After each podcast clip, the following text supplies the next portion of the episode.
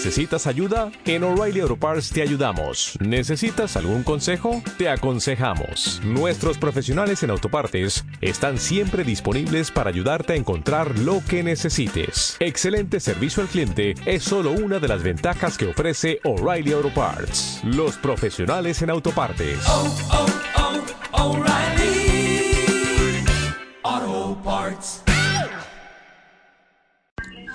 Bueno, comenzamos. Muy buenos días a todos, a todas.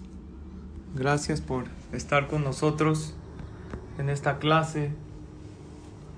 Eh, la gente veo que todavía no todos se han conectado. Están viendo qué pasó con el sismo. Pero bueno, Baruch Hashem, qué bueno que estamos todos bien, estamos aquí. Le agradecemos a Hashem que siempre nos cuida y nos protege. El día de hoy, el tema que le pusimos a la clase, el título es Espérate al final. ¿Y por qué vamos a hablar hoy de este tema? Hoy es Rosh Hodesh, Rosh Hodesh Tamuz. Sabemos cuando empieza un mes, un nuevo mes es un nuevo inicio. Rosh Hodesh no nada más es Rosh Hodesh, el inicio de un mes es Rosh Hadash, una nueva cabeza. Todo puede empezar de nuevo, podemos empezar con Berajá. Y cuando nos encontramos en situaciones de aprieto, de dificultad, de confinamiento, de incertidumbre, empiezan los sentimientos a traicionarnos adentro.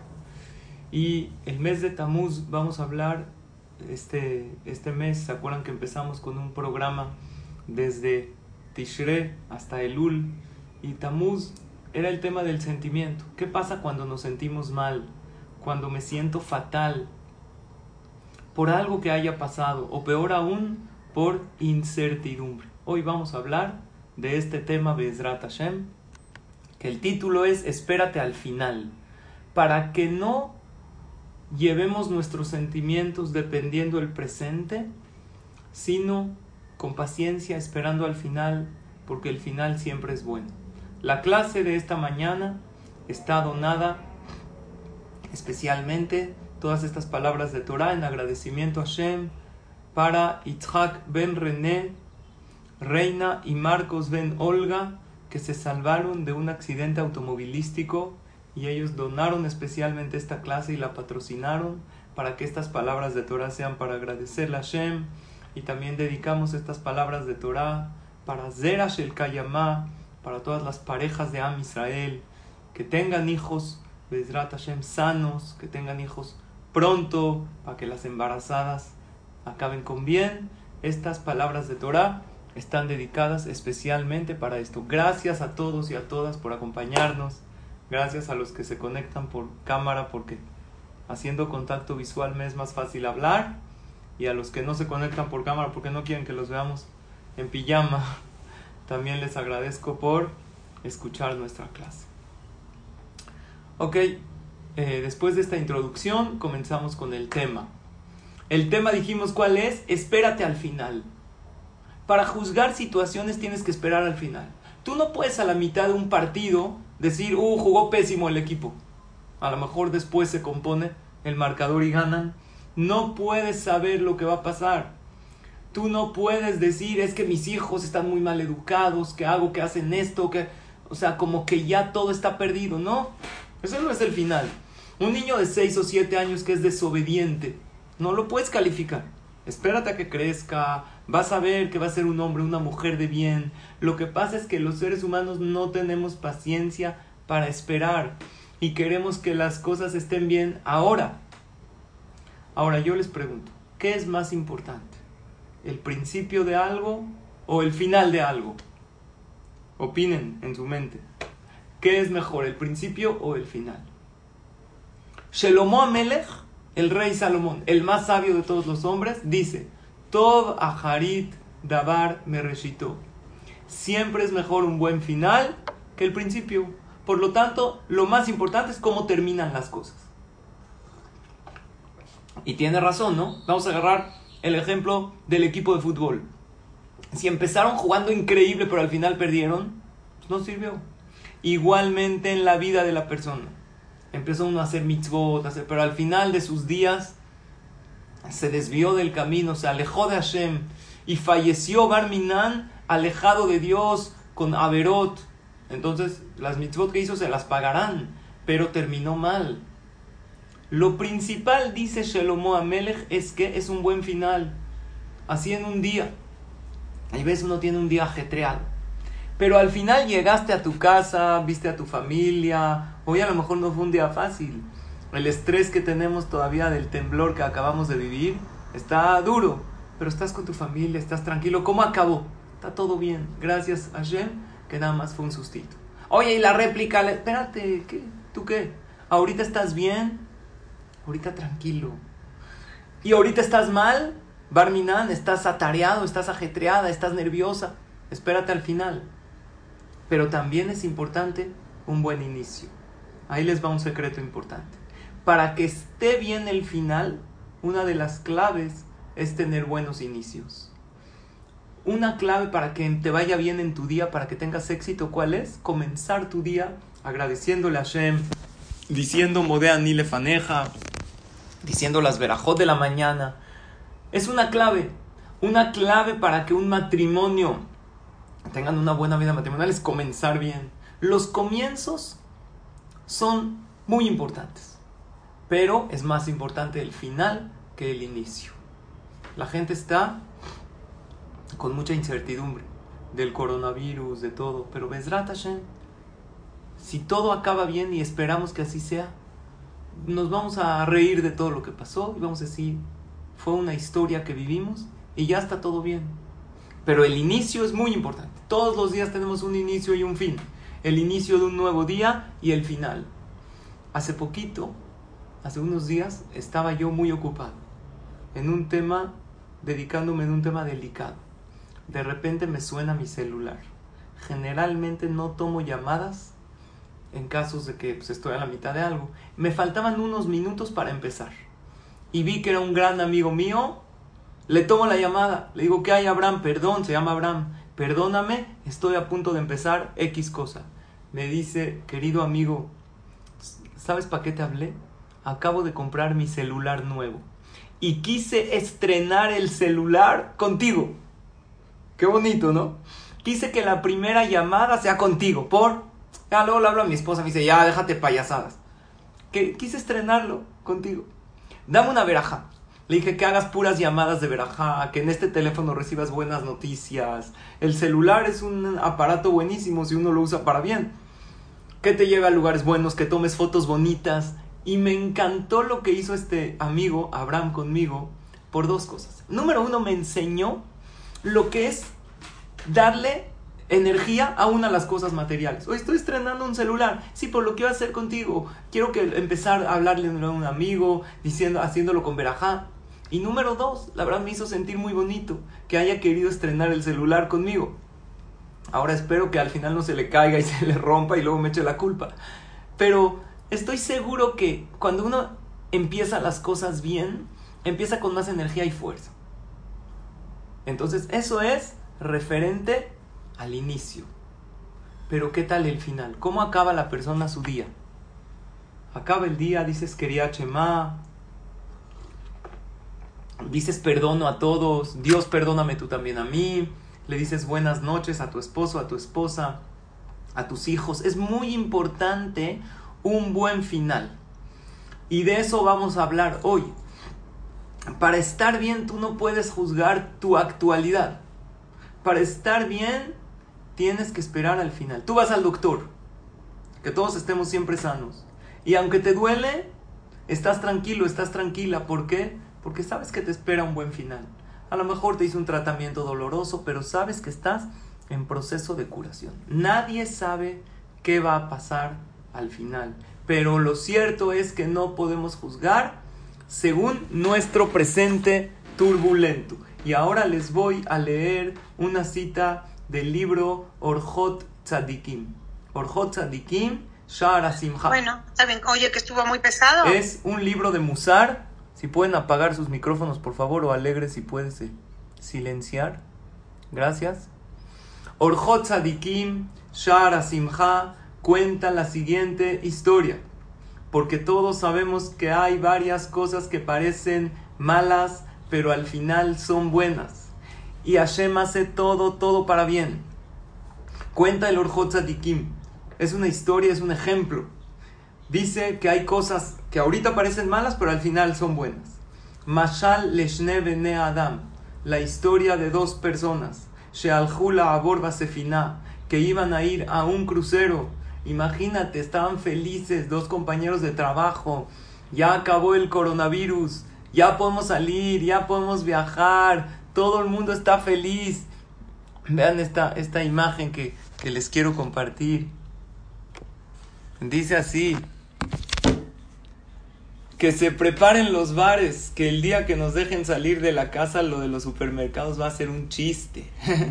Cuando ya podamos salir, ¿sí o no? todos a festejar, a estar contentos, ya estamos mucho tiempo en la casa y queremos realmente salir. A los padres ya nos urge.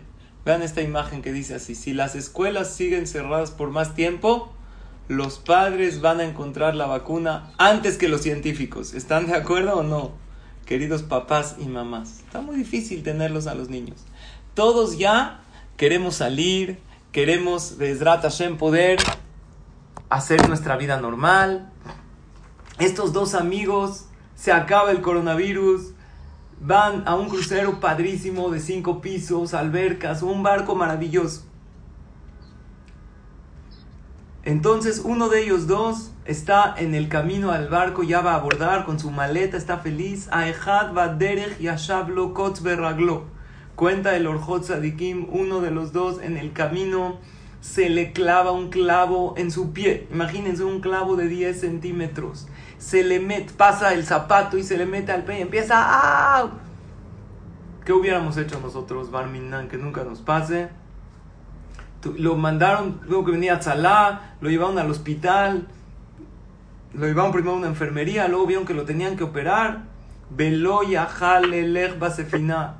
No podía ir, se tuvo que perder el crucero. Javerón Ignaz Basefina, pero su amigo, pues sí, ya pagó. Veitgil le le Esta persona empezó a maldecir el día. Dice, ¿por qué alguien puso una, un clavo ahí? Dios, ¿por qué permitiste que esto me pase? Le pasan unos días, shamash sefina.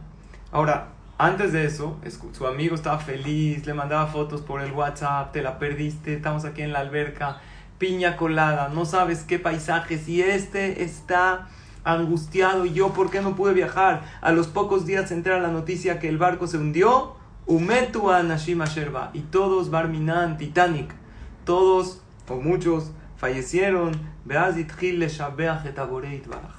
y entonces empezó a alabar y agradecerle a Hashem después de todo entendió. Y como estas situaciones nos pasan muchísimas en la vida, hay que esperar al final. Cuando nos pasa una situación difícil, directo la persona se empieza a desesperar, pero tú no sabes por qué Hashem lo está mandando y qué va a desembocar de esto. Si una persona tiene paciencia y espera al final y, y le dice a Dios, Hashem, confío que el final va a ser bueno, entonces como que compromete a Dios y Dios no lo defrauda y le enseña qué tuvo de bueno toda esta turbulencia que uno pasó. Además, hay una regla general. ¿Cuál es? Antes de que llegue la luz, siempre hay oscuridad. Antes del amanecer se vive la noche en su máxima densidad. Créeme que va a llegar la luz. Generalmente la luz llega en este mundo. Y generalmente Hashem paga con creces cada uno de los sufrimientos y contratiempos que uno pasa si los recibe con emuná. Subrayo, si los recibe uno con emuná. Si cada contratiempo que vivimos, uno alza sus ojos a Hashem y le dice las palabras clave. ¿Cuáles son? Cuatro palabras. Ineni, Mekabel, Alay, Beahava. En hebreo significa recibo esto con amor esas palabras clave, Ineni Mekabel Alay ¿saben cómo se llama? Amtakata dinim, endulzar el juicio. Cuando una persona está viviendo un contratiempo, una dificultad, incertidumbre, que es lo que estamos viviendo hoy en día, y uno alza sus ojos a Dios y le dice, Diosito, recibo con amor y con cariño esto que me mandaste. espero y tengo fe que esto es mi presente, pero al final vamos a sonreír todos y alegrarnos. Dios no lo puede defraudar y le va a enseñar un buen final generalmente en este mundo. Así dice Shalom Amelech en su libro. Sof Davar Akol Nishma. Al final vas a escuchar, vas a entender muchas cosas. Y el Targum, la explicación de, eh, sobre el Mishle en Proverbios, sobre este pasuk, dice en este mundo. Hay veces, existen excepciones que uno no va a entender hasta después de 120 años. Pero en términos generales, para los contratiempos que nosotros vivimos, que Baruch Hashem no son mayores, que estamos sanos, que estamos bien, que hoy estamos reunidos virtualmente en una clase de Torah, espérate al final. Les voy a contar una anécdota, varias el día de hoy, pero una maravillosa de un hombre que se llamaba Abba Yudan. Este hombre, estamos hablando de una anécdota hace casi dos mil años. Cuenta el Midrash que habían tres jajamim, muy grandes jajamim, Tanaim. Uno se llamaba Rabbi Eliezer, otro se llamaba Rabbi Akiva. ¿Escucharon de Rabbi Akiva? El gran, gran jajam, gigante en Torah. Y otro Rabbi Yoshua. Estos tres jajamim eran tan grandes en Torah que estamos hablando de categorías espirituales increíbles, prácticamente conexión con Dios. Ellos solían juntarse de acá para Pidión Shebuim. ¿Saben qué es Pidión Shebuim? Para liberar prisioneros es una de las mitzvot más grandes de la Torah. Agarraban Yehudim sin culpa alguna y los metían al calabozo. Y estos jajamim iban, si no los liberaban, Barminan podían morir ahí adentro. Era muy difícil la situación que se vivía. Y estos jajamim juntaban dinero después de su tiempo de estudios, incluso quitaban tiempo de estudios, porque hay que salvar vidas. Eran jajamim muy grandes. Y había un hombre que siempre daba con mano abierta. ¿Cómo se llamaba? Abba Yudan. Era su nombre. Cuando apenas veía a los hajamim, se acercaba, les daba dinero. Ahora, hay algo importante que sepan. ¿Cuánto debe uno dar si en cantidades monetarias hablamos respecto a lo que es la mitzvah de tzedakah? Los hajamim dicen, tiene que dar uno, así es la baja, el 10% de sus ingresos para ayudas. Ayudar a familias necesitadas, a que haya Torah, a casar novias, etcétera, a beneficencia. Máximo el 20%. Pero en momentos de apremio que hay que salvar una vida se puede dar incluso más del 20%. ¿Por qué? Porque hay una vida en peligro. Estos jajamim, cuando Abba ayudan, los vio de lejos, se sintió muy mal. ¿Por qué? Porque había pasado muy poco tiempo que él había perdido muchísimos de sus bienes. Tenía campos, tenía cosecha, tenía cereales, todo. Así anteriormente los ricos guardaban en bodegas. Se le quemaron varias de sus bodegas. Tuvo que vender muchos campos para pagar deudas. Y este Abba Yudan había perdido absolutamente todo. Lo único que le quedó era una parcela de tierra. Era todo lo que tenía. Cuando ve a los jajamim de lejos venir, acude con su esposa y le dice, ¿qué hago? Ahí vienen los jajamim. Dice, ¿cuál es el problema? ¿Que no les quieres dar o qué? Dice, no, claro que les quiero dar, pero no tengo que darles. Lo único que nos queda de toda nuestra fortuna que antes teníamos era un pequeño campo, una pequeña tierra.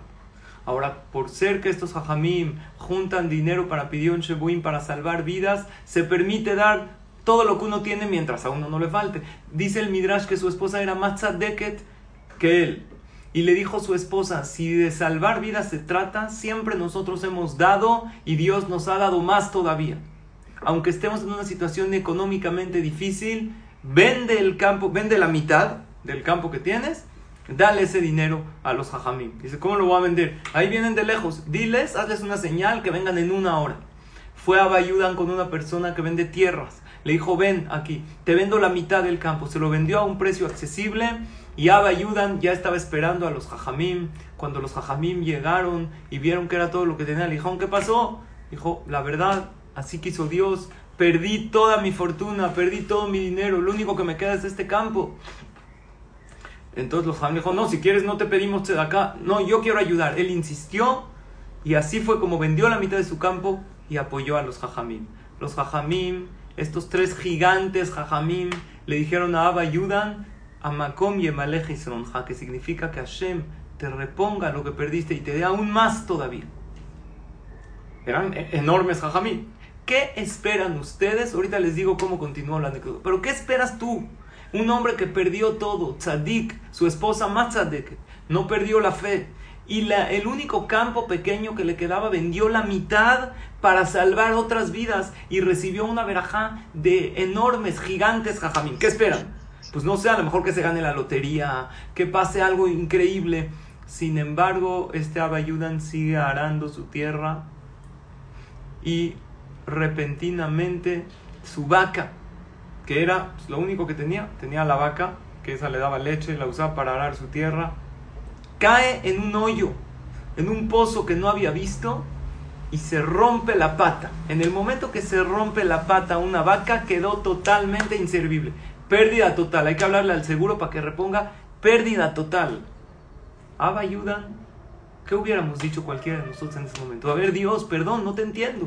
No te entiendo, Hashem. Todavía que ayudé, me esforcé. Los jajamim, los más grandes de todo Israel, me dieron la verajá de corazón que Dios me mande verajá, atzlajá y parnasátova. A ver, ¿cómo puede ser que ahorita casi lo último que tengo se me rompió? Ahora, ¿cómo va a dar el campo sin vaca?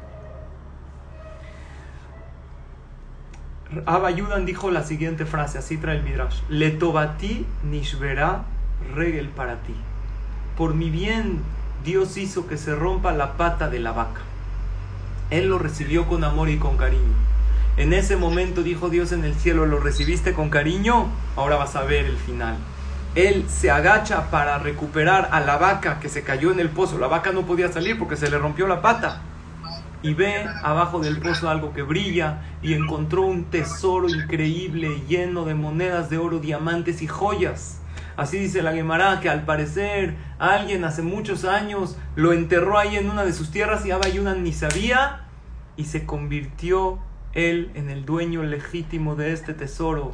Rabotai, el final siempre es bueno, pero hay que esperar al final. La regla en la vida es esta hiciste algo bueno, nunca pierdes por ello. Ahorita yo me imagino que varios de los hombres que se acostumbran siempre a darse de acá, se les dificulta más en estos tiempos de contingencia, de recesión, de crisis económica. Sin embargo, hay que saber en la vida que el que hace bien las cosas nunca pierde por ello. Siempre Dios paga por hacer el bien. Pero, aquí viene el gran pero, Dios no paga inmediatamente. Si, si, yo me puse el tefilín en la mañana, no me cae un cheque de millones del cielo. ¿Por qué? Porque si así sería, ya no habría libre albedrío. O sea, es que me lo pongo todo el día si quieres. Al final llega. Hay que tener paciencia. Si tú te quedas callado ante una ofensa, tu esposo, tu esposa te dijo algo que te lastimó y en lugar de hacer un pleito te quedas callado, callada y lo comprendes, la comprendes, dices a lo mejor está pasando por un momento difícil, en vez de juzgarlo o de juzgarla, voy a aguantar, voy a esperar, tampoco me quedo callado con indiferencia sin hablarle, demostrando que estoy enojado porque eso es también una manera de responder. Simplemente aguanto y contengo a la persona que está molesta. Seguro que Akadosh Baruj te va a pagar un pago enorme, pero no es inmediatamente. Y esto es lo que quiero enfatizar en la clase de hoy. Espérate al final. Estás desesperada con tus hijos todo el día en tu casa. Te preocupa que tus hijos adolescentes no obedecen, no hacen nada de su día. tranquila. ¿Ya acabó? ¿Ya, ¿Ya creció? ¿Ya es un adulto? No. Espérate, no puedes juzgar a un niño según su niñez, a un adolescente en la etapa en la que está. No te puedes juzgar a ti cuando estás en crisis, porque las crisis no te definen, te aleccionan. Espérate a que pase la crisis y las cosas van a cambiar. Otro ejemplo les voy a traer a esta regla que se llama espérate al final. A esta regla que es no hay mal que por bien no venga. Y lo que dijimos que generalmente después de la oscuridad viene la luz, solo para aquel que cree. Si nosotros creemos que después de esta contingencia va a venir algo muy bueno, así será. Porque tú, según lo que tú crees, es lo que vas a jalar. Y con tus pensamientos, lo que crees, lo creas. Escuchen un ejemplo de la Torah. ¿Quién le salvó la vida a Moshe Rabbenu? ¿Quién? Nosotros tenemos nuestro gran líder, el Señor de todos los profetas, el que hablaba con Dios directamente. ¿Quién era? Moshe Rabben. Gracias a quién tenemos a Moshe Rabben. A una mujer no judía que lo salvó. ¿Quién era? Batia, la hija de Paró. Batia Bat Paró salva a Moshe Rabbenu, estaba en una canastita en el río. Dice la Torah que cuando Batia se acerca para escuchar, Batia estaba pasando por ahí, dice Vehine Naar La Torah nos cuenta que había un joven llorando. ¿Cómo que un joven? ¿Un joven? ¿Qué, ¿A qué le llamas tú un joven? Pues a nosotros, ¿no? Que tenemos 30 años. Ojalá. Estamos más de los 40, pero ¿quién es un joven? Un joven no es un bebé. A un bebé no se le llama un joven. ¿Cómo que un joven? La Gemara dice coloquenar. La voz de él era como un joven. Moshe Rabbenu estaba llorando. Pero está raro. Pregunta, así dice el Talmud en Masejet Tzotá. Dice, ¿cómo? ¿Acaso podemos decir que Moshe Rabbenu tenía un defecto? Un bebé chiquito. ¿Qué edad tenía Moshe Rabbenu cuando estaba en la canastita? Seis meses de edad. No puede ser. Entonces, ¿cómo puede ser que, que lloraba así como un... Eh, sería algo raro, sería defectuoso Barminan? Dice el Maharal, Moshe Rabbeinu era un bebito de seis meses, pero él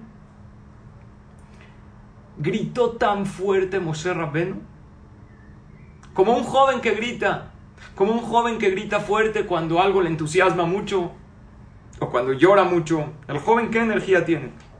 ¿Cómo grita un gol? ¿Cómo grita cuando algo no le parece? ¿Qué tal azota la puerta a ese adolescente que no le gustó algo? No tu hijo, tu hijo es maravilloso. Los adolescentes que a veces no están muy de acuerdo. Con esa fuerza, así gritó Moshe Rabben. ¿Por qué gritó tan fuerte Moshe Rabben? Cuenta, nos dice el Maharal, que Moshe Rabbeinu gritó muy fuerte para que Batía lo escuche. Así hizo Hashem y lo agarre. Pero ¿por qué gritó tanto? Él estaba en la canastita tranquilo. Llegó el malach Gabriel y le pegó a Moshe Rabbeinu. Yo no sé si ustedes alguna vez recibieron una cachetada de un malach, ojalá y nunca. Pero un golpe de, una, de alguien fuerte duele. Pero ¿quién es el más fuerte físicamente hablando de todos los que hay en este mundo? No Hashem, fuera de Hashem. Obvio, Dios es todo. Dios creó un malach que su nombre lo dice, Gabriel, Gabriel. Hay alguien presente que se llama Gabriel, ¿qué es Gabriel?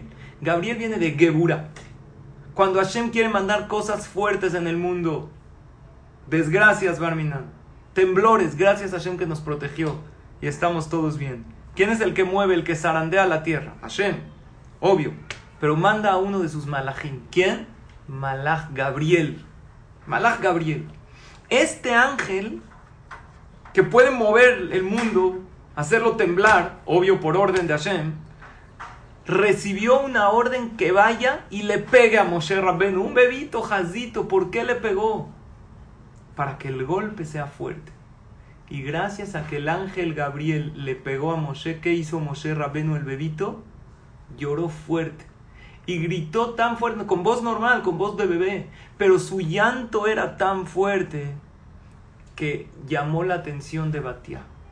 La lección es que la próxima vez que recibamos un golpe, ojalá y no recibamos, la próxima vez que recibamos una zarandeada, es Hashem que quiere nuestro bien, que quiere que alcemos nuestros, nuestras tefilot a Él, que alcemos nuestros ojos. Pero lo que quiero enfatizar en la clase de hoy es, espérate al final, al final todo es para bien. Nosotros es como una semilla, una semilla, cuando tú la siembras, directamente te da frutos dulces? No, se debe descomponer adentro de la tierra. Y cuando se descompone, ¿ya te da frutos dulces? No, debe de echar raíces. Y cuando echa raíces, ya no, todavía ramas. Y cuando ya son las ramas del árbol, ¿ya me da frutos dulces? No, espérate. Tiene que sacar flores, y frutos. Y cuando ya sacó los frutos, ¿ya están dulces, deliciosos? No, para nada. Al principio están amargos esos frutos. Y después llega el fruto más dulce y delicioso después de un proceso grande. Por eso en la tefilá decimos, Zorea tzedakot matzmiach yeshuot. El que siembra tzedakot, el que siembra justicia, el que hace lo correcto, florece de todo esto muchas salvaciones. Al final la salvación va a brotar. Pero el que se desespera y dice, ya voy a agarrar el fruto del árbol ahorita, ¿cómo le vas a ver ese fruto? Le vas a ver amargo. Espérate. Va a brotar, nada más tiene que descomponerse, tiene que echar raíces y de ahí saldrán los más enormes y dulces frutos. ¿Qué se necesita para todo esto? Un ingrediente. ¿Cuál es? Paciencia. Dice la frase, la paciencia es amarga, pero su fruto es dulce. ¿En cuánto tiempo vamos a saber? No sabemos. A veces dentro de poco esperamos que así sea. Que dentro de muy poco veamos la bondad de Hashem detrás de toda esta pandemia, confinamiento y crisis que estamos viviendo. A veces pasan años y algunas veces después de 120 años. Una pregunta. ¿Dónde Dios nos paga las mitzvot?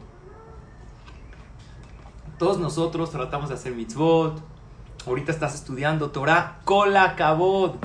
Los felicito a todos y a todas. Apláudete. En plena pandemia te conectas en una clase virtual a estudiar Torah. Cola cabot. Siéntete wow. Hashem te paga esta mitzvah. No tienes idea.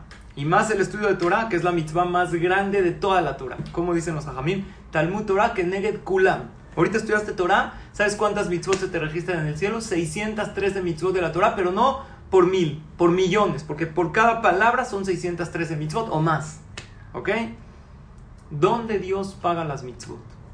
¿En este mundo o en el Olam Abba? En este mundo lo que hace Dios no es pago, son incentivos para que sigas cumpliendo la mitzvah.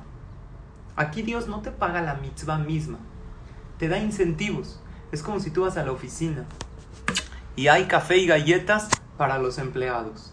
¿Acaso alguien piensa que el café y las galletas que están ahí es su sueldo de su trabajo? No, para nada. Entonces, ¿para qué se los ponen? Un incentivo para que sigan trabajando. Así dice la Mishnah. Ogel mi peroteem baolamas de Dios nos da mitzvot, que nos da un poco de frutos, de intereses de la mitzvah en este mundo, pero a Keren Kayemet Olama la cuenta queda intacta ya.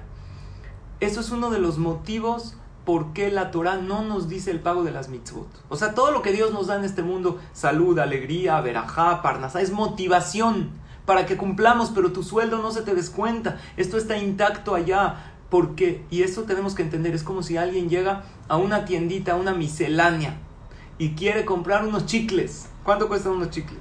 10 pesos, 20 pesos. Pero tiene, no un billete de mil, tiene un cheque de un millón, de 10 millones de pesos, de 20, de 100. Llega con la de la tiendita ahí, con la Doña Pelos. Oiga, ¿me da mis chicles? Sí, 10 pesos. Ay, tengo este cheque de, un, de 10 millones de pesos. No tengo cambio. No nada más no tengo cambio. Si te daría toda la tiendita entera, no alcanzo. Eso es lo que Hashem nos dice en las mitzvot. Tienes que hacer el bien y saber que lo que estás haciendo es maravilloso. El pago no siempre es inmediato. Hay mucha motivación en este mundo, pero el pago real es allá. Y es uno de los motivos que dan los hajamim. ¿Por qué no sabemos la recompensa de las mitzvot? Porque si sabríamos qué mitzvah paga más y cuál menos, nada más haríamos las que pagan más. Los hajamim nos revelaron algunas, por ejemplo, estudio de Torah. Y eso sí, para que lo hagamos. Y para que lo hagamos y mucho, para que las clases de Torah que puedas oír lo hagas, porque la Torah, además de traerte paz mental y tranquilidad, te da un pago inmenso en este mundo y en el mundo venidero. Pero de las demás mitzvot no sabemos. Pero la regla es esa. Después de la oscuridad viene la luz. Ustedes saben del gran Jajam que escribió un libro de Alajot, la Shonara. ¿Cómo se llamaba este Jajam? El Jafetz Haim. Y de eso también quiero hablar en las próximas clases, porque para el mes de Ab nuestro tema es tu relación con el compañero. Para tener una relación sana con el otro tenemos que dejar de hablar mal de los demás y de criticar. Tarea difícil. El Jafetz Haim escribió un libro sobre Alajot Lashonara. Tan importante fue ese libro que el nombre del Jajam está a ese libro. ¿Cómo se llama el Jajam? Rabbi Israel Meir Cohen pero se le conoce como Jafetz Haim. Y escribió muchos otros libros, de Alajot, de ciertos otros temas muy complicados, pero él quedó su nombre como Jafetz Haim, porque se quedó como su obra principal el libro de Alajot Lashon Ara. ¿Por qué el Jajam escribió un libro de Alajot Lashon Ara? Escuchen esta historia maravillosa. Esto lo contó el hijo del Jafetz Haim. El hijo del Jajam contó que cuando el Jafetz Haim, este rabí Israel Meir Cohen, era muy joven, tenía 24 años, vivía en una ciudad y en esa ciudad había un jajam, pero ese jajam no era querido por todos, por no todo el mundo escuchaba lo que él decía y lo principal era muy criticado por sus hijos sus hijos no iban en el buen camino. Entonces la gente decía, ¿cómo es posible que el jajam da clases de Torah y habla de la bondad y habla del Shabbat y habla de la tefilá? Este jajam tenía cuatro hijos hombres y los cuatro, Barminan, desviados y alejados del camino de la Torah. ¿Qué hizo la gente? Empezó a criticar al jajam y hablaban mal de él. Imagínense cómo se sintió este jajam. ¿Cómo se sintió? Que lo criticaban, cuando se enteró que la gente hablaba a sus espaldas, cuando vio que la gente ya no acudía a sus clases, se sentía muy mal el jajam. Al final de todo se acercaron los dirigentes, los de la mesa directiva del lugar, y le pidieron al rab que abandone, lo corrieron, le pidieron que deje su puesto. El jajam se fue muy mal, fue a otro lugar para ahí habitar y después de tanta tristeza, lo aleno, escuchen qué le pasó. Le dio una enfermedad y falleció. La historia no es del todo triste. Escuchen el final. Pero antes del final, yo les quiero decir un dato interesante. No es un dato científico comprobado, pero ustedes chequen lo siguiente. Cualquier persona que Barminan le dio una enfermedad repentinamente, Barminan la majalá u otra enfermedad, es porque vivió en los últimos tres, máximo cuatro años, un tema muy fuerte sentimental. O que lo ofendieron, o que hablaron mal de él, o que tuvo Barminan alguien que lo traicionó muy fuerte, o algún hijo que se desvió del camino, perdió una gran cantidad de dinero, se deprimió, algo que afectó mucho a su cuerpo y lo interiorizó a su alma o una vergüenza que pasó, un enojo contra sí mismo y Barminan el cuerpo no lo toleró y se enfermó. Porque las enfermedades son mutaciones de células, de cosas que no funcionan correctamente y esto sucede cuando hay algo sentimental que la persona lo interioriza mucho y no lo suelta y Barminan cosas difíciles pasan. Entonces, una lección en la vida es aprender a tomar las cosas más a la ligera ser más, ¿cómo se dice? Easy going, más fácil de pasar, que más te resbale. Es algo que hay que entrenar, no es algo que uno decide. Entonces regreso a la historia. Esto es muy interesante lo que les acabo de decir, porque muchas personas se enferman y afectan su cuerpo por no aprender a qué, a soltar las cosas. Entonces el Jafetz Jaim cuando vio que de tanto que hablaron mal de este Jajam, lo corrieron y se fue a otra ciudad y ahí se enfermó y falleció, decidió escribir el libro de Alajot Lashonara para que nosotros hagamos conciencia del daño que provocamos cuando hablamos. Pero ahí no acaba. Cuando se fue de la ciudad, él se fue a una aldea más chiquita. Obvio, sus cuatro hijos desviados del camino se fueron con él. Estos cuatro hijos, como estaban en un lugar más chiquito, dejaron, ahí estaban Barminan con eh, Goyot y estaban, hacían Averot. Cuando se fueron a la aldea chiquita, era un ambiente más de Torah. Los cuatro hijos se hicieron tzadikim. Y estos cuatro hombres se casaron con excelentes mujeres, tzadkaniot, y, y, se hicieron grandes jajamín. Varios de ellos escribieron muchos libros de, de alajot. Al final fue para bien. A lo mejor el fallecimiento de su papá se, les afectó, no sé, hicieron teshuvah, pero eh, lo que vemos, esta historia la trae el hijo del Jafet Haim. Lo que vemos otra vez es lo mismo, que no aunque veamos una persona en el peor de los caminos, no debemos de juzgar porque al final las cosas son para bien y Hashem tiene sus caminos. Vimos varios ejemplos. Número uno de Abba Yudan, que él se le rompió la pata de la vaca y a Kadosh Baruchu hizo que de ahí se haga rico. Vimos de Moshe Rabbenu, vimos de Moshe Rabbenu con malach, el malach Gabriel, el golpe más fuerte que puedes recibir, fue para que Batia lo salve a Moshe. Y gracias a Moshe tenemos el profeta más grande y gracias a él tenemos la Torah. Todo lo hermoso que tenemos en el pueblo de Israel fue por un golpe fuerte. Tenemos que saber que hay un orden en la vida. todo pasa por algo. Hasta ahorita vimos que todo, que lo que parece malo, al final, Bezrat Hashem, se convierte en bueno. Pero también es para el otro lado. Hay veces hay algo que parece muy bueno y puede ser malo. Les voy a decir, puede ser al final algo muy difícil. Les voy a decir un ejemplo. Vamos a agarrar el ejemplo de Yosef Atzadik. Yosef es vendido como esclavo a los 17 años, traicionado por sus hermanos, al lugar más inmoral del mundo. ¿Puede salir algo bueno de eso? Imagínense que alguien está observando que un muchacho de 17 años es arrancado de su padre, vendido como esclavo, alguien viendo ahí y después lo metieron a la cárcel. Nada de bueno puede salir de eso, pero al final salió algo bueno o no. Claro, Yosef se hizo virrey, salvó al mundo del hambre. Ahora vamos al otro lado. Vamos a agarrar algo muy triste. Jacob, su papá, 22 años sin ver a su hijo, Yosef. De repente Yosef le dice a sus hermanos, todos conocemos la historia, yo soy Yosef, manden a traer a mi papá. ¿Qué le mandó Yosef a Jacob para traerlo a Mitzrayim? La carreta de Paró, la carroza de real, llena de todos los lujos. Imagínate que Trump te mande ahorita el avión presidencial a tu casa y te diga, te invito a vivir a Washington conmigo. Está de maravilla todo, ¿no? No el avión presidencial de AMLO. Ese avión todavía sigue con lo de la rifa, ¿no? AMLO, parece que ya encontró un cliente. Pero si no, la rifa va a ser en septiembre.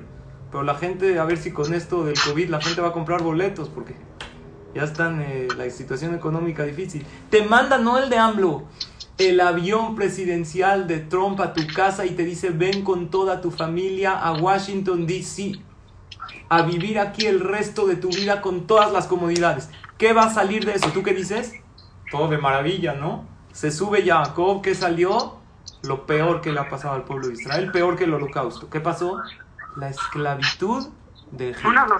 Después de la esclavitud de Egipto, salió otra vez algo bueno, pero de la carreta lujosa de Faraón que se le ofrecía a Jacob todo. Si pueden silenciar ahí. Gracias. De la carreta lujosa de Paró aparentemente iba a estar increíble. Pero ¿qué crees que pasó?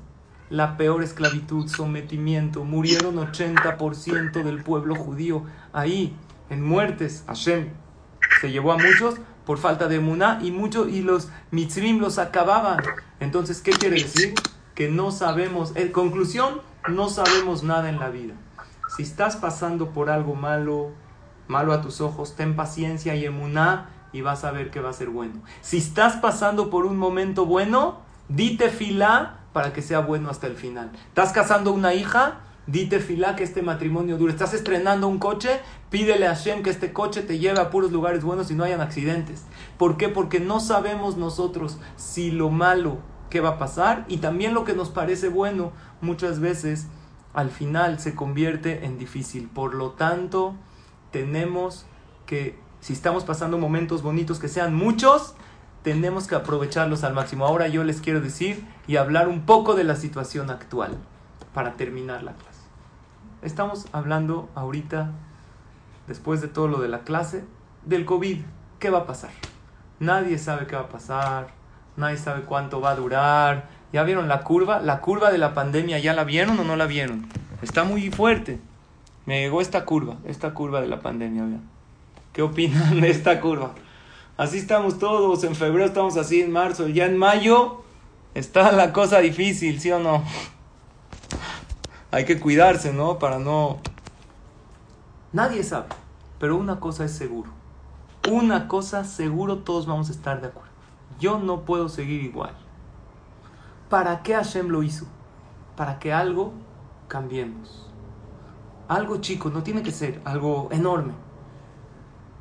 Pero algo, cambios chicos siempre hacen cosas. Ejemplo, a mí me pasó, si yo no tengo mucho tiempo de hacer ejercicio, pero empiezo con 20 minutos al día, ¿sirve de algo? No, no sirve de nada. 20 minutos a la semana. Algo es. Si yo en vez de dejar, quiero enflacar para no tener esa curva de la pandemia que les acabo de enseñar, y en lugar de tomar refrescos, tomo agua.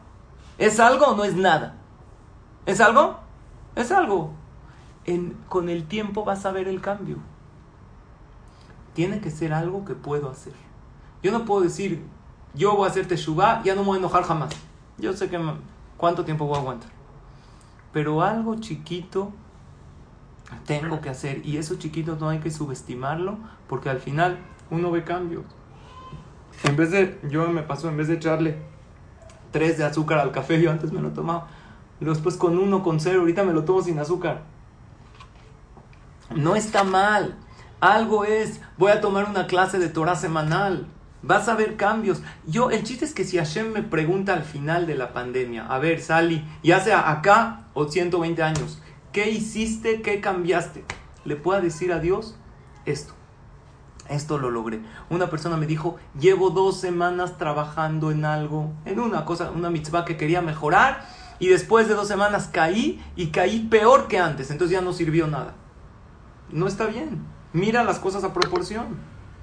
Dos semanas aguantaste, llevaba muchísimo tiempo haciendo cierta cosa mal, equivocada. Dos semanas aguantaste, 15 días que no, ¿qué son 15 días? O sea, en 15 días cayó una vez, no está mal. Y esa vez que cayó, no cayó todo el día, a lo mejor la caída duró media hora, ¿qué tiene de malo? Esa es la regla que tenemos que saber y acabo con lo que dice el Jobota Levavot. Jobota Levavot, otra historia. Que en una ocasión habían unos amigos que se fueron a acampar a un día de campo. Y en, la noche se, durmieron, se acurrucaron junto a una pared para que no les pegue el aire. A la mitad de la noche pasa un perro y, eh, y hace sus necesidades encima de uno de los que estaban acampando. Eran 20 amigos. Esta persona, imagínense, la, no dice que ahí qué hizo, pero imagínense lo más leve, ¿ok? También con eso es suficiente. Qué asco, ahora qué hago, me tengo que ir a bañar. Exactamente de todos los que estaban aquí presentes, el perro se le ocurrió hacerse encima de mí. Se fue a bañar, se fue a limpiar, todo enojado, todo molesto. Ni modo que esté así apestoso. Cuando llegó que se dio cuenta que la pared donde todos estaban recargados, era una pared que estaba muy débil y de piedras muy grandes, se cayó, se derrumbó, varios murieron y Barminan muchos, muchos heridos. En ese momento empezó, un segundo, estoy en clase, es mi hija, aquí saluda a toda la gente. Hola. Hola a todos. Empezó a agradecerle a Hashem y que dijo, gracias Hashem por salvarme la vida. Eso es lo que hay que hacer. Agarrar las situaciones difíciles y recibirlas todas, todas para bien. Hay que ser como el árbol. ¿Qué hace el árbol? El árbol come veneno y saca aire. ¿Qué come el árbol? ¿Qué chupa? CO2, dióxido de carbono. Es un gas malo, es venenoso. El árbol absorbe dióxido de carbono y ¿qué nos da la humanidad? Nos da aire, nos da oxígeno. Hay que ser como el árbol nos llegan cosas difíciles, sacar bueno, sacar positivismo. Nuestra familia, nuestros amigos necesitan que a, que a nuestro alrededor nosotros saquemos positivo. Toda, la, toda persona que es papá, mamá, tiene, eres líder para alguien. Sé como el árbol, si el árbol puede absorber dióxido de carbono y sacar aire puro, ustedes saben que en los barcos, ¿de dónde sacan los barcos? Agua para los cruceros, agua dulce, agua potable del mar. Pero el agua del mar, a mí me tocó estar en un barquito y me platicaron, la, era un barco chiquito. Había regadera, había... ¿De dónde sale el agua? ¿Para el baño? Del mar, salada. Hay un proceso que se llama desalinización. Se quita la sal al agua y sale agua pura. Hay purificadores de aire. Agarra aire contaminada y saca aire pura. Eso es lo que nosotros tenemos que hacer. Es nuestra tarea agarrar los momentos difíciles, esos golpes de la vida y con paciencia creer y saber que van a ser buenos. Si tú tienes esa paciencia, Hashem no te va a defraudar. Si eres capaz de agarrar lo amargo y convertirlo en dulce, si eres capaz de no responder con agresión al que te ofendió, si eres capaz de hacerlo eh, al que te ofendió, responderle con una comprensión, al entender, entender que esta persona está pasando un mal momento. Tú das solo dulzura aunque alguien te dé amargura. Si eres capaz de hacerlo, yo les pregunto, ¿creen que somos capaces de hacerlo? Yo creo que sí.